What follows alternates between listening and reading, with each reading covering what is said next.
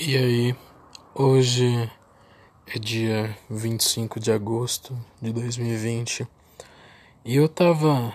Eu tô na verdade um pouco sem ideias, então eu resolvi fazer uma sessão de leitura de coisas que eu escrevi enquanto eu tava triste. Essa série de escritas começaram em 2018. 2018? É, 2018 e faz tempo já que eu queria ler elas e deixar elas salvas em algum lugar, então eu vou deixar aqui. Elas estão publicadas no meu Wattpad, mas isso é irrelevante. Começando. Como que chama essa? Janeiro, poema 1. Eu acho que sou como um imã, que afasta as coisas boas e atrai as ruins. Não que isso seja de todo mal, afinal, ser desnecessário à arte e ela, e nela sou maestro. Poupar as pessoas de mim deve soar como um presente, pois bem-aventurado é aquele que não me tem. Sinto saudades. Dia 15 de 1 de 2018. Eu realmente não me lembro quando e por que, que eu escrevi isso, mas eu escrevi. Janeiro, poema 2. Talvez o meu erro não tenha sido gostar mas sim associar isso ao fato de precisar, já que o sofrimento faz bem, a dor faz crescer e amadurecer. Mas a partir do momento em que eu me vi preso nesse sentimento, já soube que não estava mais em minhas mãos. Abre parênteses, ou talvez coração, fecha parênteses. Fiquei dependente de um amor, a culpa é minha. 16 de 1 de 2018. Rapaz, isso é muito profundo, viu? Não parece que nada que eu já li 300 e outras mil vezes, mas tudo bem. Janeiro, poema 4. Eu pulei pro 4, não sei porquê, mas aparentemente o poema 3 não existe. Tá. A solidão é realmente uma coisa engraçada.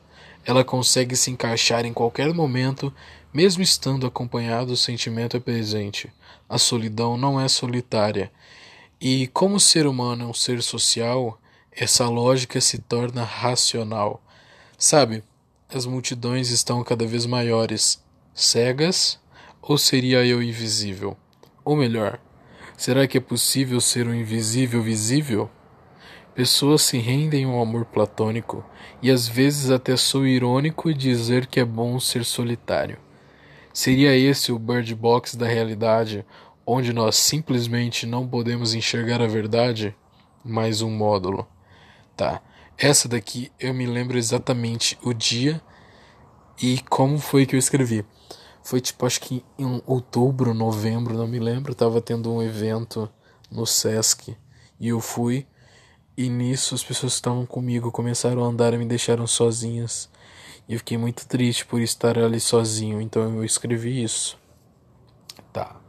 Janeiro, poema, ponto de interrogação. Sabe o que é pior que perder alguém importante? É saber que poderia ter sido diferente e o culpado sou eu. A verdade é impactante e a dor é inerente.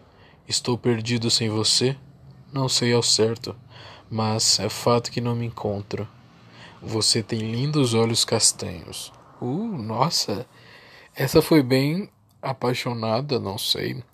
Janeiro. Sinceramente, não sei mais. É tudo monótono e sem graça. É como estar preso em um mundo de liberdade. Não, isso não faz sentido. Só queria ser como antes, sociável e querido. Por mais triste que seja, até por meus amigos estou sendo esquecido. E eu não ligo, mas dói. Olhar e ver o quão felizes estão sem mim. Não os culpo por isso. Aliás, ninguém tem culpa. É só mais uma das coisas da vida. Meu vazio não necessita ser preenchido. Eu sou o vazio. Rapaz, essa última frase é tão foda que eu uso ela até hoje. Mais um dia. Cansado de tudo. Cansado das pessoas e das conversas rasas. Cansado de pensar que dessa vez vai ser diferente. Horas, como diferente, nem ao menos cativante eu consigo ser. Não estou no clima de escrever, mas me encontro sozinho às duas horas da manhã. Fugindo um pouco disso. Como você está? Como está a vida? Como está se sentindo hoje? Acho que o que me resta é escrever, pois a escrita ainda é minha única amiga. Pessoas são como rosas, lindas, mas machucam. E eu? Não sei bem o que sou. Me desculpem a confusão. São tantos pensamentos que acabam me perdendo em mim mesmo. Quero achar o caminho. Olha só, rapaz. Parece poema de sad boy. Felicidade? Uau! Nunca pensei num momento de alegria em que eu fosse abandonar a melancolia para falar sobre felicidade. Eu sinceramente não sei o que sinto. É bom e me faz bem. Não quero que isso termine, mas sinto que faria algo para estragar. Felicidade tem nome? Sim, nome e sobrenome, e uma energia que me transborda, um sorriso que me transforma e uma beleza invejável. Até. Aparentemente eu estava apaixonado por quem eu não sei.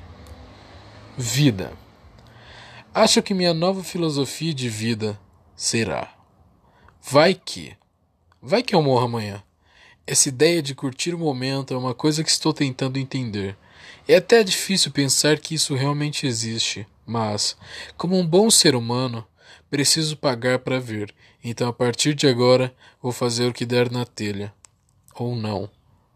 Aí depois disso, eu nunca mais postei nada no Watchpad. O que eu acho que é bom, porque realmente isso daqui não é muito legal. Mas é, é até, velho, é legal de certa maneira você escrever quando você tá triste. Porque você passa seu sentimento para aquilo que você tá fazendo e isso fica eternizado nas palavras. Então eu acho massa. E agora eu tô deixando isso eternizado na voz, nas palavras e na porra toda.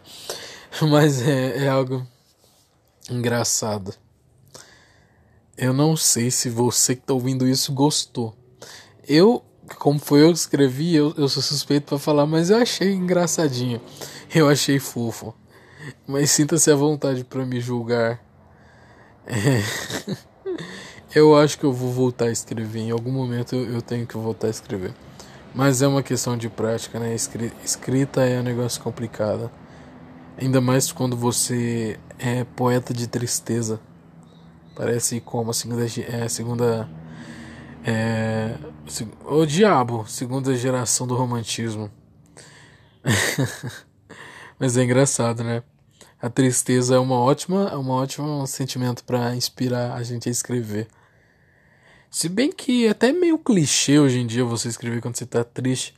Eu acho que de verdade mesmo a pessoa que é inovadora escreve quando tá feliz. Porque triste todo mundo fica. Mas quando você tá feliz, você não pensa em escrever. Você pensa em curtir a sua felicidade. Então, nobre é aquele que escreve quando tá feliz. Mas é isso, mano.